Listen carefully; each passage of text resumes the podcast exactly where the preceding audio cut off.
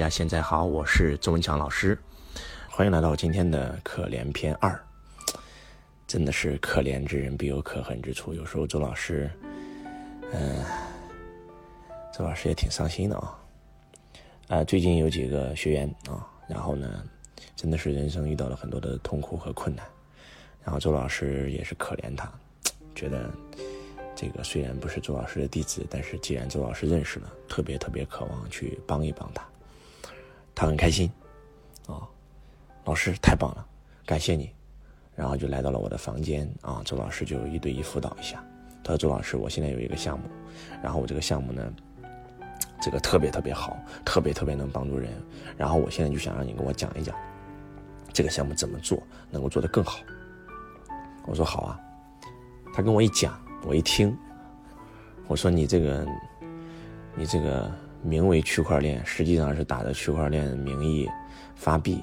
说白了，这种这种做法在国内是不合法的。其实说白了，就是打着区块链的名义在做的资金盘的事儿。当周老师这样一讲的时候，他就脸色就变了。我这个绝对不是资金盘，我这个是高端的区块链技术。我这个是这个我们这个公司那资金盘半个月就倒了啊！我我们这个公司已经做了两年了啊！我们在海外，我们做的非常非常好。然后，我就是因为看到别人被资金盘骗得太惨了，所以我才愿意做这个项目。我今天帮助了无数做资金盘的难民，做了我这个项目都赚了钱。我说，但是你这个分销模式，这个三 G 无限带，说句不好听点的，在中国就是属于传销啊，它是不合法的呀。我当我说到不合法的时候，那就直接就火冒三丈，说周老师你根本都没有了解我的项目，你凭什么血口喷人？然后。因为怎么说呢，呃，他并不是周老师的弟子，周老师不需要对他所有的人负责，啊，当然了，如果是我的弟子，对我百分之百认可，可能我给他建议他会采纳，但是有时候真的是可怜之人必有可恨之处啊，周老师觉得他太太可怜了，所以才去这个在冠军组辅导一下，然后到周老师房间沟通一下，非要缠着周老师，所以周老师说那就辅导一下。当我把我的建议说出来，我跟他讲，我说这个项目千万不能做。然后，第一，如果你赚到钱了，那将来很有可能，一旦这个项目被告，那你有可能被抓，牢狱之灾。这种事情我见识的太多了。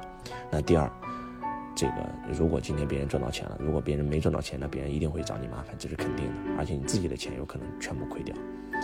结果他更生气了，你根本都没有了解我的项目，这个项目根本就不是资金盘，哇，又跟我讲了一大堆。我说，就算你不是资金盘，你这个推广模式在中国是不合法的呀。我们在中国做事一定要合中国的法呀。然后他很生气啊，眼看着要发飙了。那我一想，我说算了，既然他听不了真话，那就跟他说假话吧。我说这样是我不对，呃，是我没有了解清楚，对不起，我给你道歉。当我真心的跟他道歉的时候，我想这个事就结束就算了。好好好，行行，对对对，帮帮，好就可以了。结果他更生气了。周老师，你不需要这样，啊，你不需要惺惺作态给我道歉，然后我，在周老师房间也不走，整到一两个小时，搞得我，搞得我有时候真的是觉得，真的是可怜之人必有可恨之处吧？我觉得真的是很多人啊，他去问别人建议，当他去问别人建议的时候，其实他最想要的不是答案，是那个人把他内心当中的答案说出来。比如说今天他有一个项目要投。他来问你了，老师，你帮我看看这个项目能不能投？我一看发现不能投，他就会很生气，继续跟我讲，直到讲到我说啊可以投，他说好，老师我听你的。结果等到他亏了的时候，他就逢人就讲，就是我当时问了周老师，周老师让我投了这个项目。这种事情我真的是见的太多了，这就是为什么穷人穷啊。当我们去问别人建议的时候，要不你就不问，按照自己的心理方法去做；要不你去问比你更厉害的人，但是你又不愿意听。哇，周老师真的。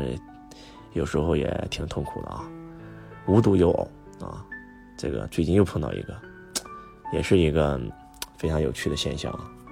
这个是周老师一个弟子的朋友啊，然后因为周老师对弟子特别特别好，每次经常会一对一辅导弟子。我的弟子说我这个我这个同学真的是，我这个朋友真的是现在遇到了难处，希望周老师你帮忙一下。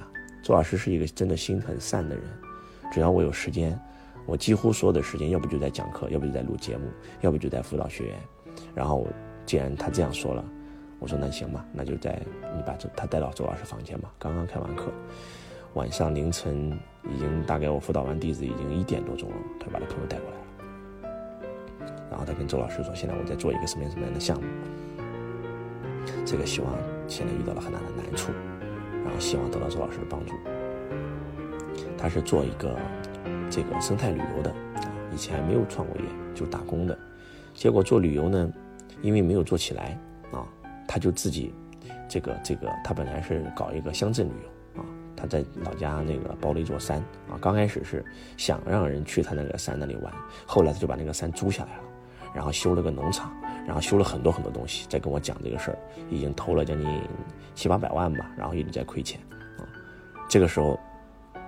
他问我建议的时候，我说你这个项目不行啊，这个项目第一，它不适合你，它不是你的轨道，啊，第二，你根本没有，你根本没有做旅游的基因，啊，你做旅游应该是轻资产，而你把轻资产的一件事做成了一个重资产，我说你这个事儿，我建议你还是第一，要不把它转手掉啊，有时候少亏就是赢。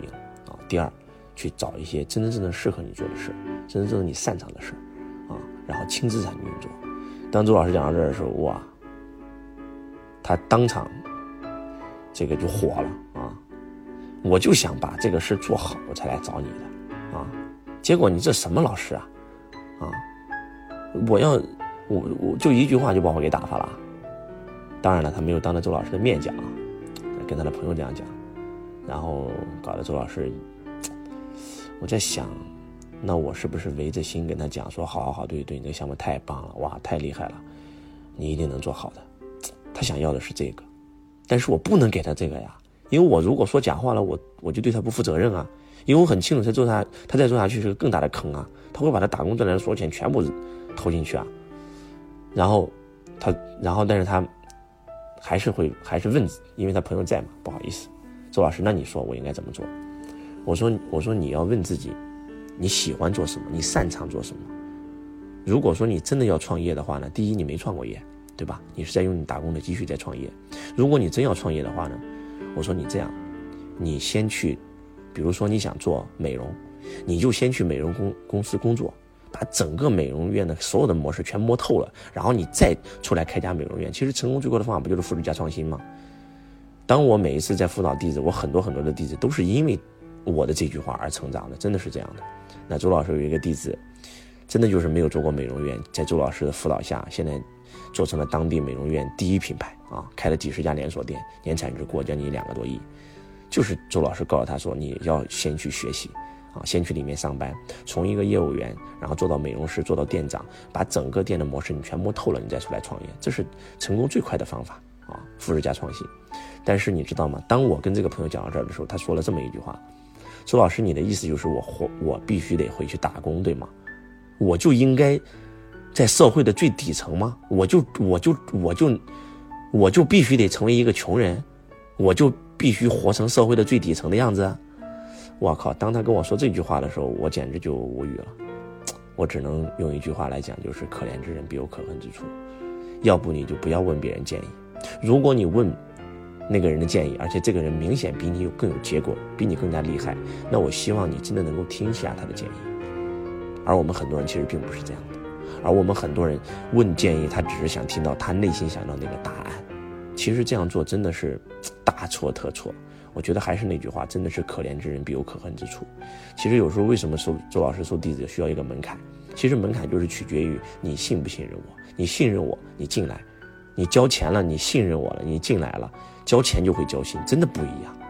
当周老师，就是经过这几件事儿啊，也让周老师做了一个决定，就是，就是可能我只会跟相信我的人说话。我以前可能就觉得很多老师很势利啊，我我只服务我的学员。我当时不理解，不认可，但是今天我才知道，你信我能，你相信我，我才能帮助你。你都不相信我，你问我有个屁用啊！啊，周老师有一个风水大师啊。背后也有一个非常厉害的一个中医大师，啊，他们两个人都是非常厉害。但是当当病人去找他们的时候，他问的第一句话就是：“你信我吗？”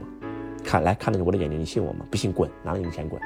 我当时很不能理解，后来我就问这两个老师，这两个老师跟我说，他如果不信我，我是帮不到他的。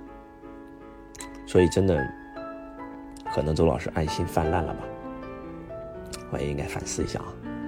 周老师又不会说假话，我这个人又又想说真话，我又不想去敷衍别人，但是有时候真的搞得挺尴尬的啊。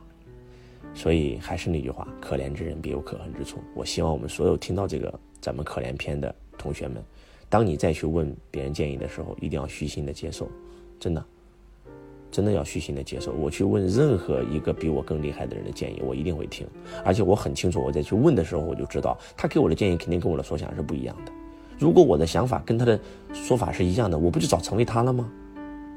所以希望大家不要再成为那个可怜的人。嗯。真的，周老师真的非常非常爱我们每一个人。我希望这个世界上每一个人都非常非常好，我希望每一个人都过得很好。但是，但是如果你不改变，神都救不了你。所以希望大家能够引起大家的反思吧。我觉得，发自内心的这个劝大家，真的感恩大家。我是钟强老师，我爱你，如同爱自己。